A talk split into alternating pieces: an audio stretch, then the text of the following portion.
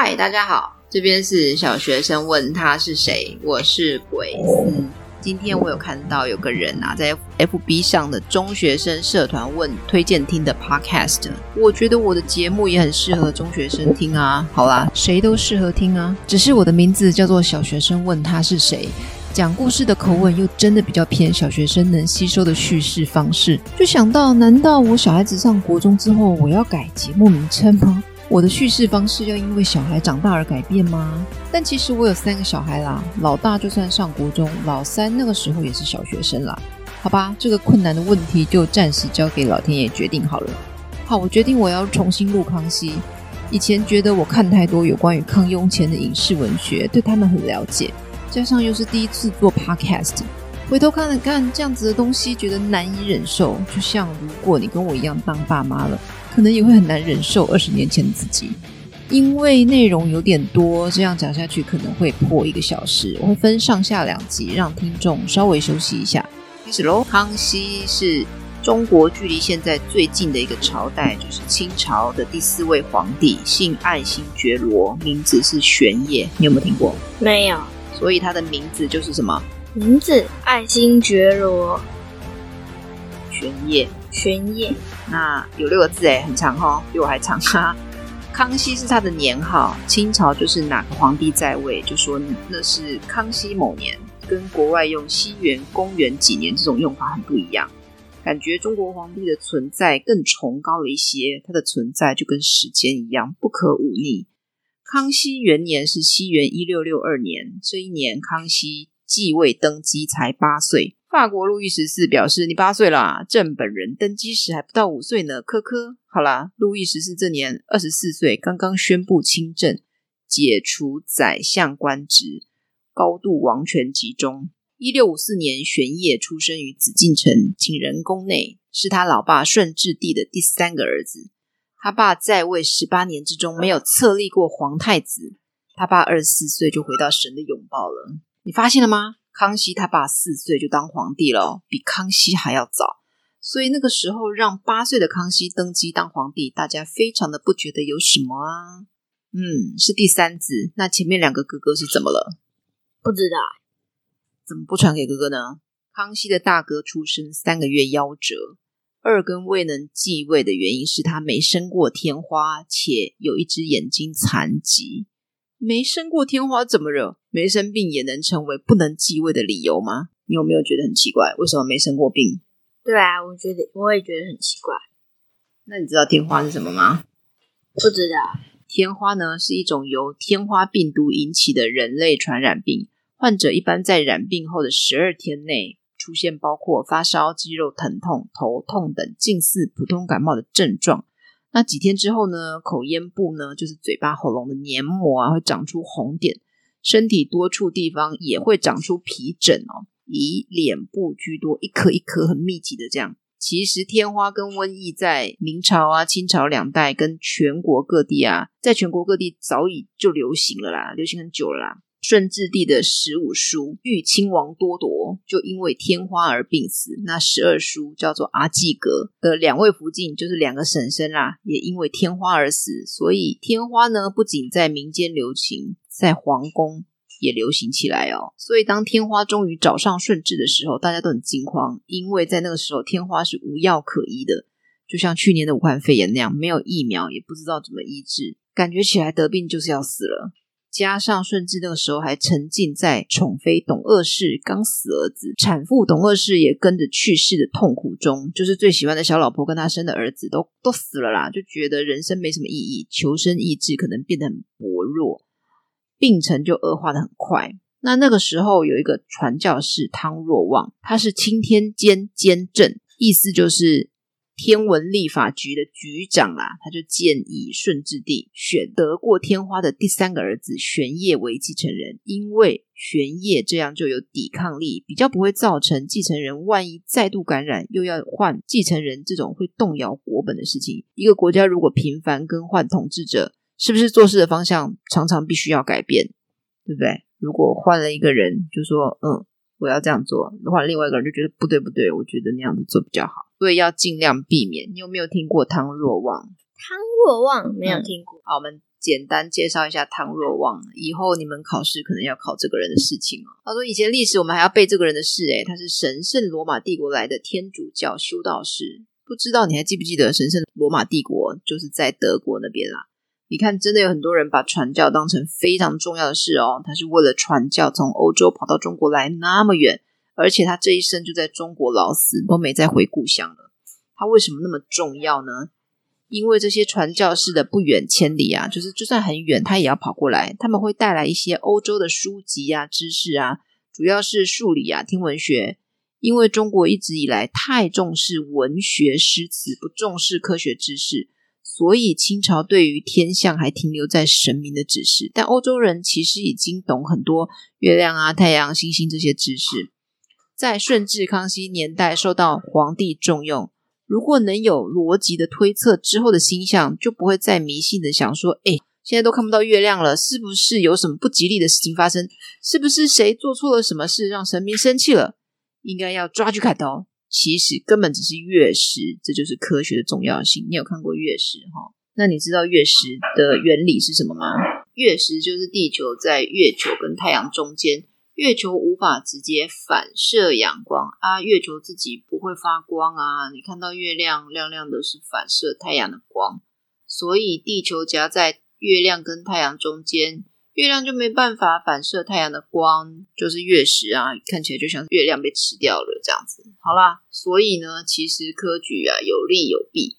好处是社会阶级流动相对西方国家简单啊，考试看谁会读书就让他当官，不用因为爸妈穷啊，所以自己跟着穷苦。但坏处就是造成唯有读书高，什么事也不做，就是狂读书，那就不懂科学，不去实做，科学知识进步缓慢，所以很多科技啊都来自西方国家。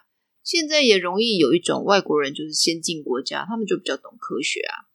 也容易让专制君主控制思想。对，就是我要考这个哦，你就念这个，就是洗脑啦。知识来源太专一，都不知道是对是错，你就念久了，你就从内心深处觉得这件事情就是这样，没有别的，没有为什么。所以牛顿可以想得到苹果掉下来有地心引力这件事，是不是真的了不起？对不对？嗯。想到什么东西，然后这样掉下来，你是不是会觉得它就掉下来，它就掉下来了？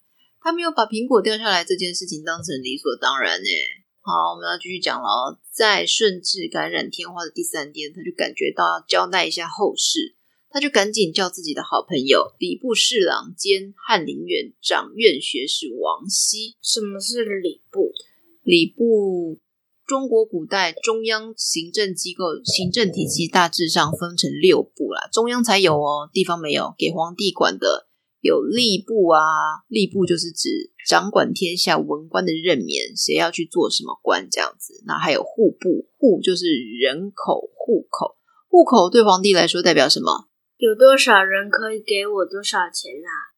就是掌财政的意思啊。那礼部啊，兵部啊，兵部是什么？兵部，兵部就是士兵的任何的事情，他就管兵部啦。还有刑部。刑部就是审定各种法律，有任何不公义、不公平的事情拿出来讨论怎么做，然后去做这样子。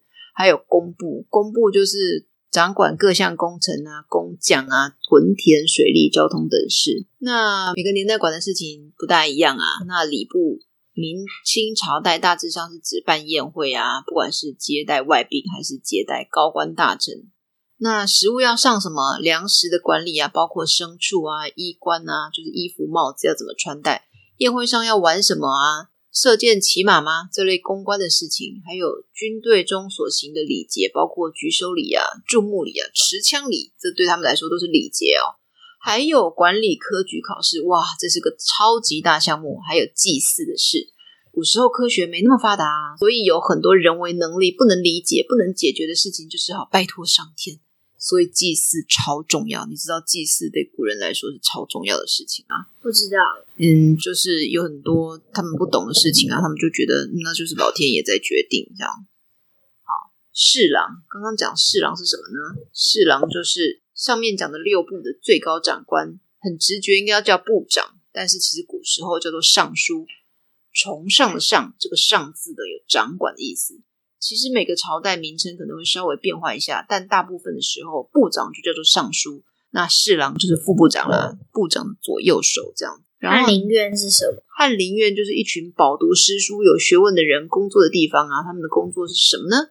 就是记录历史啊，检查一下这本书哪里写的不好，我们修改一下。起草诏书就是我们上一集讲的方孝孺，他也在翰林院工作，他就是负责帮皇帝写诏书，昭告天下一些事情这样子。因为他们很有学问啊，所以会陪皇室成员读书，这就是读书环境的重要性。陪皇室成员玩耍的人，当然都要很有学问啊，不然这也不懂，那也不懂，玩起来多没意思。担任科举考官，看改考卷这种，就是老师中的老师啦，老师最高级这样。在历朝历代啊，翰林学士始终是社会中地位最高的士人群体，读书人呢、啊，集中了当时知识分子中的精英，社会地位优越。中国非常重视读书人，不太在乎技能跟商人。所以啊，听到某人是翰林院的院士，就说哇，好了不起这样子。掌院士，掌院院士，掌就是掌管的意思，掌管翰林院的掌官这样。那我从小啊看小说还是电视剧，讲到官职名称，我都不知道他在讲啥，所以把他们弄清楚，我觉得很开心哦。总之，这个生病的顺治呢，就康熙他爸爸啦，就把他那个当礼部副部长以及呢翰林院院长的好朋友叫过来。也还叫了一个内阁学士。什么是内阁学士？内阁学士是一个跟礼部侍郎很像的官，就是帮皇帝处理奏折的事情，就管理这些奏折啊，拿进来给皇帝批示啊。皇帝说：“我眼睛酸，你先念一遍。”然后呢，他就要念，帮皇帝保管最重要的那颗章叫什么？你知道吗？国家的那颗章叫做什么？不知道，叫玉玺。那皇帝看完要盖章表示说：“我看过了。”然后我的意见就是这样，表示正式啊、正统，然后宣扬下去。总之呢，就叫了两个可以处理遗诏。遗诏就是一般人死前呢、要说的话叫做遗言嘛，留下来的话。那皇帝死前要留下来的命令就叫做遗诏。可以处理遗诏的那两个人呢、啊，他就觉得自己要活不久了、用嘴巴讲，那讲什么不知道啊？因为就那他们那几个人在场嘛。总之交代完了，这两个人礼部的长官就跑出来说：“刚刚皇帝的命令是什么？哎，你知道吗？很多戏剧小说在这一段过程中可以做很多戏剧上的变化，你知道吗？就是有人篡改啊，或者是谋杀皇帝，还是谋杀这些官员。”导致皇帝的命令被改变，事件就会变得不一样了。哇！我介绍康熙，竟然写了五页逐字稿，他都还没当上皇帝。总之，这两个人跑出来说，皇帝刚刚说要传位给玄烨哦。当天顺治帝就死了。这一年呢是顺治十八年。那要马上改成下个皇帝的年号吗？你觉得呢？嗯，没有哦，年号需要好好的想想，再想想，因为那很重要嘛。而且这一年顺治十八年，隔年也不是一开始就改康熙，也是要等顺治过世之后满一年整才改成康熙。顺治也很担心，我儿子那么小就当皇帝，很多事都不懂怎么办？你们这些大臣要帮帮他啊！于是，在遗诏内决定了四大臣，辅政大臣有哪四个呢？他们的名字叫做索尼、苏克萨哈、鄂必隆、鳌拜。有没有听过鳌拜？有，有哈。你只听过鳌拜对吧？对。哎，说真的，也就只有他在做事。那就这四个人呢，就辅佐康熙帝啊。有很多影视小说啊，都有康熙如何对抗鳌拜的故事。那为了给观众看，都会加油添醋，精彩一些啦。是谁帮谁打？我们这边呢，就讲那个史料记载呢。那为什么康熙要对抗鳌拜，没有对抗其他三个大臣呢？嗯，因为其他三个大臣没有对他们做什么事。没有对谁做什么事？没有对康熙做什么事。鳌拜呢，早年他就跟着康熙的阿公啊，那个时候的皇帝叫做皇太极啊，就跟着他到处打仗，是个非常会打仗的将军。那这种战功彪炳的大将军，会不会有点小心思？说，诶，天下我打的，我如果有野心一点，今天就是我当皇帝，你这个小朋友算什么东西？当时鳌拜啊，在四辅政大臣中地位最低，他的地位是最低的哦。但是呢，其他三个人都各有因素，就是没怎么在做事。第一个就是最年长的那一位，叫做索尼，他就年老多病啊。那二臂龙呢，他生性庸懦，就是没什么意见，都听别人的啦。那苏克沙哈呢？他曾是摄政王多尔衮的旧属，以前的部下。这个摄政王多尔衮呢，就是顺治小时候也很小当皇帝嘛。然后呢，这个多尔衮就是顺治的辅政大臣，也是顺治的叔叔啦，爸爸的弟弟。康熙有多讨厌鳌拜，就跟顺治有多讨厌多尔衮一样，皇帝讨厌的，其他臣子也讨厌啊，这样子，所以呢，他就也没有什么在做事，就这样子，其他三个没什么意见，不想有意见，不能有意见，于是四个辅政大臣只有鳌拜在说话，久了就变成都他在决定事情。久了，很多大臣都来巴结鳌拜啊，因为现在是他在决定事情嘛。然后他就越来越骄傲，骄傲到可以不用管康熙的意思，先后杀死自己想杀死的政敌，就是在朝堂上跟自己意见不合的大臣，真的都是很大的大臣哦。比如说户部尚书就是财政部长，直隶总督就是管军务士兵的长官，还有巡抚啊，这个比较小，就是一种地方官。事情越来越夸张。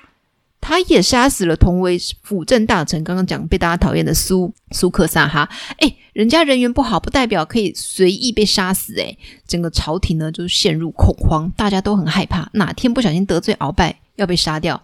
康熙超生气，但他的力量可能还不够，怎么处理鳌拜？于是你有没有听过这个故事啊？康熙呢，他就假装跟一堆小太监玩一种现在叫做摔跤的满族角力游戏，那个时候叫做布库。有没有听说过？没有。他们常常在宫里这样子玩，被鳌拜看到。那你觉得鳌拜看到他们在玩这个有什么感觉？觉得很幼稚，就觉得小孩子玩耍啊，就没理他。有一天鳌拜入宫的时候呢，康熙知道他要来咯，就跟小太监讲说：“哎，好哎，我们等一下一群人要抓他哦，准备好哦。”然后鳌拜走进来，就被这些小太监抓住了。但鳌拜当下就一个人呐、啊，没办法抵抗。然后康熙就说：“虽然你杀了那么多大臣，我恨死你，超想杀死你。但是想到你从我阿公那个年代建立了很多战功啊，你还救过我阿公，我就赐你免死。我要把你关起来革职，革职就是不能当官啦。你的那些党羽啊，就是附和你的人呐、有些比较过分的就要杀掉，没那么可恶的就赶回家，不准当官了。鳌拜就这样子被关到死。”那这件事情的重要性在于啊，这一年是康熙八年，这一年康熙开始亲政，事情就真的是康熙在决定了。这年康熙才十六岁，康熙表示：“哎，路易十四，你二十四岁才亲政哦，我赢了。接下来就是你们可能不是很感兴趣，但是考试会考的东西哈。那我就尽量讲的简单点，重点这样子。从亲政开始，他就坚持每天，我看到这边就脚软，每天都工作。”不管我人在皇宫的哪里，你们大臣就是要每天过来跟我报告今天有什么事情要我决定，没有休假。但是晚年年纪大就没这样子啦。下个继位的雍正皇帝也这样搞，然后把自己弄到过劳死。但康熙没这样，所以人家说他晚年懈怠懒惰了啊。啊，所以人家活得久啊，他活到六十八岁耶。嗯，他期许自己是个英明的皇帝，他自己身为满人，满人在他统治的国家内却是少数民族。为了政权的巩固啊，减少纷争跟动荡，他其实必须也的确有在实行的，就是一直强调我对你们汉族比较好哦。我们满人会一直学汉族文化哦，学你们的吃喝玩乐传统习惯。这样占多数的汉族人内心就会比较安稳，想说：哦，我可以继续我的农耕生活，不用因为皇帝改变了，我就要学满人骑马打仗射箭。当然，也不是说满人一定要骑马打仗啦，汉人就一定是农耕，这只是比例的问题啦。骑马打仗的满人呢，就是比农耕的满人多非常多啦。总之，他这样子治理国家的效果很好，大家各自安心工作，没有什么内乱要处理。但也有人说，他虽然讲是这样讲啊，满汉两族有利益冲突，他还是比较挺满人呐。你看看清宫剧那些八旗的子弟，就是贵族啊。好了，再来我们要提到经济，就是赚钱啦。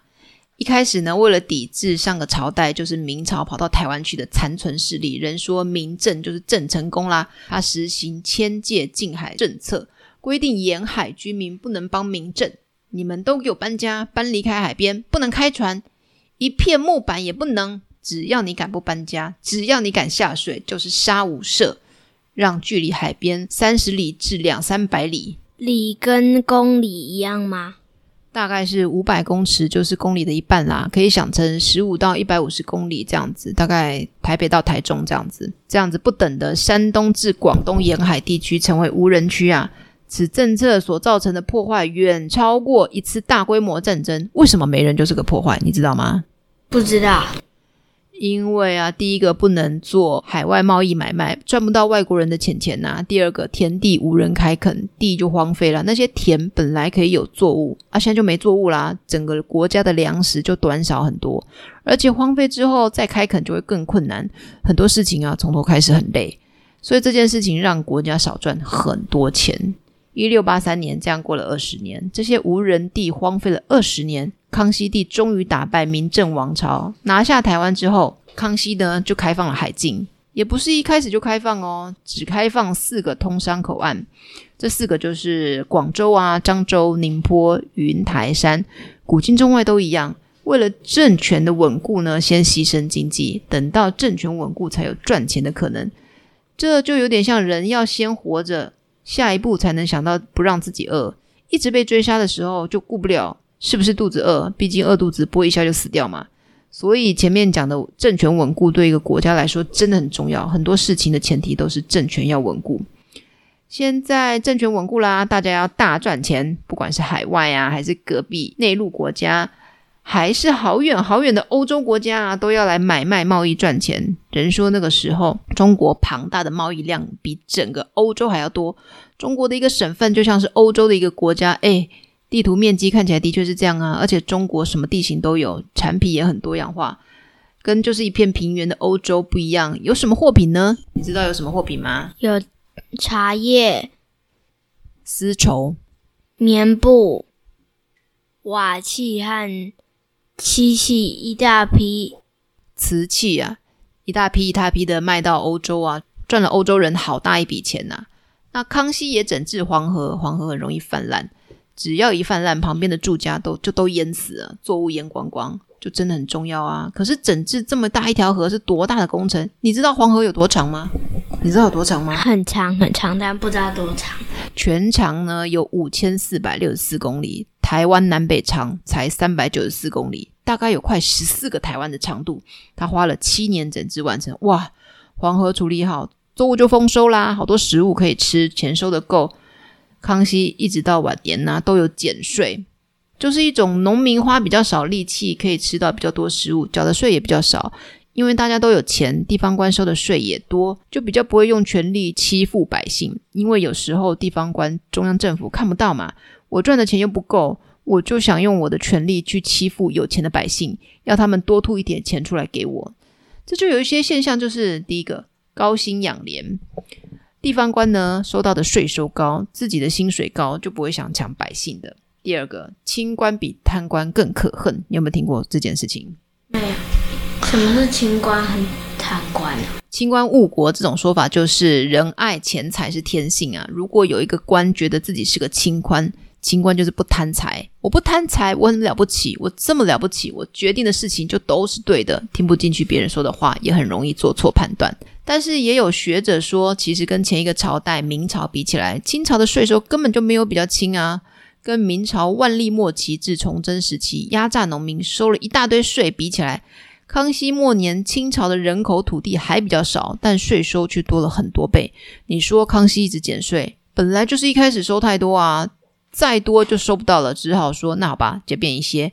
就好像有个东西打五折很划算，其实可能只是一开始定价太高这样子。好，再来军事的部分。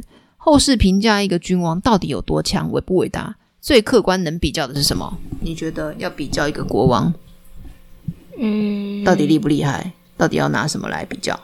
不知道，就是领土大小啊。如果你拿作物丰收这件事情，史书上写丰收、超丰收，到底是多丰收？人吃得饱有多饱？国库丰盈有多丰盈？每个时代的币值可能不太一样，但土地的大小几乎不能随着时间的流逝而改变。于是，一个君主在位期间，领土大小对他们来说就是一个成绩单上最重要的项目。流失领土就烂，没有好好守住祖先留给你的，能够开拓领土就好棒棒。你多了资源给下一代，好哦，用这个准则来评论康熙，那他就是蛮棒棒的哦。康熙在年轻的时候多次打败中国西北边。强劲外敌叫做准格尔，在现在的新疆那边也多次收复北边黑龙江的一些城市。用“收复”这个词，就体现出他们觉得这些城市根本就一开始是我们的啦。那北边黑龙江的一些城市呢，它本来是沙俄，就是俄罗斯咬走的一些地盘，现在抢回来了。这样子，你有没有听说过三藩之乱？没有，就是有个那个时候的内部动乱呐、啊，这件事康熙任内搞定了。这样，以前我们历史课本有写啦，戏剧也常常有演到，可是我以前真的没有很懂。那现在这个故事就稍微讲一下。为什么叫三藩？我这个也不知道。明代改朝换代变成清朝，并不是一下子的事情啊。那清朝呢，是北边的游牧民族，叫做满族嘛。他们呢，就一路往南边打，所以明朝的版图就渐渐的往南边缩小。这样，但满族人只有能力打征服这些城堡领土，但没有能力，没有那么多人可以管理这样庞大的领土。所以刚开始，满清采取以汉治汉的政策。南边的领土给你们汉人管理，这些有管理权的汉人就是当初帮助满清南下的汉人。这个说起来有点尴尬，就是这些人其实就是丢弃了明朝，帮助敌人，好吧？总之，这些汉人呢就被封为王爷。有哪些人？你一定听过最有名的吴三桂，他就是平西王。还有谁？孔有德、尚可喜、耿仲明啊，历史上就称他们为四王。后来呢，孔有德就被南明，就是迁往南部的明朝剩余势力的人马杀掉。他又只有女儿，所以呢，就绝嗣废爵，就没有这个王爷啦。于是四王的数量变成三，就三王啊。那这些王爷军事实力很雄厚啊，尤其是吴三桂的兵力比另外两个王爷加起来还要多啊。他手下的大将又有名的厉害，越来越嚣张的是，他开始自己占有以前明朝皇帝的旧宫殿。自己做钱币耶，厉害了吧？大家都搞不清楚他到底是个王爷还是个皇帝啊。总之呢，康熙当时就同意那些建议撤藩的谏言。那个时候他们说撤藩易藩，不撤藩易反，意思就是不管皇上您要不要削藩，这些人迟早都是要造反的。前面方孝孺诛十族的故事，那个时候也是建文帝要削藩，要收回叔叔的王爷爵位。对建文帝来说，可能不管要不要削藩，要不要跟叔叔翻脸。两方人马反目成仇，也是迟早的事而已。那总之，故事一样，皇帝说要削藩，有雄厚实力的王爷绝不可能坐以待毙。吴三桂就跟朱棣一样说：“我要打回去。”其他二藩就跟着说：“我也要，我也要。”这下就大乱啦。但康熙可不是建文帝哦，这两个皇帝的相似点就只有削藩而已。其他是天差地远，没有人把这两个皇帝相比的，哈哈。总之，康熙就打打打打打，打了八年，终于平定。当然，国家一定会遭受一些损失。这时候，康熙其实才二十出头岁，是就是个社会新鲜人，很多事情就是他阿嬷在帮他。诶，对哦，是他阿嬷，不是他妈。诶，他妈在他爸死后两年，就是康熙自己当上皇帝，第二年也死了。他就是个被阿嬷抚养长大的孩子哦。这个阿嬷呢，就是有名的谁，你知道吗？李庄太后，呃，孝庄太后。哦，这个时候已经是太皇太后啦，因为是太后的婆婆。好啦，康熙其实还有一个继母，就是他爸的正宫皇后。那这位太后呢，基本上在政治上是个隐形人，几乎是没有声音的状态。那当然啊，当年老公年纪小的时候，就当皇帝的时候，就是婆婆在做事啊。那现在老公死了，儿子继位，婆婆还在那。那就是婆婆决定大事啊，但这位隐形的孝惠章皇后过得蛮幸福的哦。中国历史上在位时间最久的皇太后共五十七年，同时也是中国历史上身居后位，就是包含皇后啊、皇太后时间最长的人，共六十四年。虽然时间那么长，感觉当皇宫的老大那么多年，却始终不是她在管事啦。继子康熙年幼时期，有婆婆在管事，婆婆活超久啊，活到七十四岁。婆婆去世之后呢，康熙已经是个三十几岁的成熟帝王了，也轮不到他说话。这位太后呢，就是悠闲的形象。平定三藩之乱这一年呢、啊，台湾的郑经过世。郑经是谁？你知道吗？郑经不知道，就郑成功的儿子啦。这时候的明朝只剩下台湾正式政权这一块，统治者换人，政权就不稳定啊。这时候有一位大臣叫做李光地，他觉得时机差不多成熟了，刚刚平定三藩，郑经又刚死，这时候啊，正是青黄不接的时期，趁南明这个时候乱七八糟，赶快去打他。康熙就说好哦，然后就派一位跟郑成功有恩有恩怨的大臣，叫做施琅，去打南明台湾。这个施琅呢，他本来是郑成功的爸爸，就是郑芝龙的头号猛将，然后呢，早年呢就跟着郑芝龙父子打天下，立了很多战功，嗯。怎么听起来跟前面讲的鳌拜那么像吼？但他跟鳌拜一样讨人厌，在郑成功麾下呢，到处跟人吵架结怨。有一次跟郑成功的一个爱将吵架啊，然后施琅就杀了对方，结果郑成功就超生气，杀了施琅全家。施琅就超恨的啊，就投降清朝，立志弄死郑成功。这样，他没弄死郑成功，但弄死了南明政权。就在一六八三年这年，领十二万兵进驻福建，从澎湖啊，再攻克台湾。所以澎湖很重要，你知道吗？这场战役史称澎湖海战，也称施琅攻台。郑经的儿子郑克爽投降，至此到这边，康熙多了一张超漂亮的奖状。爸爸、阿公、曾祖父都没有的成就哦，就是怎样？完全消灭明朝。哎，你还记得我们在讲军事吗？那你觉得军事什么最重要？军事不记得嘞，就是武器呀、啊。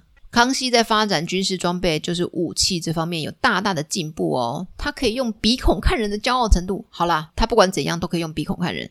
这又要提到一个传教士，又是传教士。康熙的科学进步都是靠传教士啦，感谢西方国家那么爱传教，顺便把宝贵的科技知识传授给我们，社会更进步。好啦，这个重要的传教士又是谁嘞？比汤若望不有名一点，他叫做南怀仁。怀仁，他是汤若望的后辈哦，当初跟着汤若望来中国。汤若望去世之后呢，南怀仁接替汤若望，就继续做汤若望当初钦天监，就是观测天文的工作。那个时候呢，就像之前讲的，你看又要打三藩，又要打南明，北边还有一些外来侵略，就算没有扩张，也要抵抗别人来打。毕竟中国就是土地广大，气候温暖，土壤肥沃，大家都很觊觎，很喜欢这一块种什么长什么的好山好水地盘。南怀仁说：“诶，武器我也略懂哦。”于是呢，他就帮忙设计建造了很多用火的武器，就是炮弹啦。炮弹也分很多种啊。这个时期的武器跟之前的朝代比起来，规模大、数量多、种类也多、性能也好。总之就是靠传教士传来的西方科学知识，让武器大大进步。这就引领风潮啦。皇宫中有人在做，民间高手也有哦。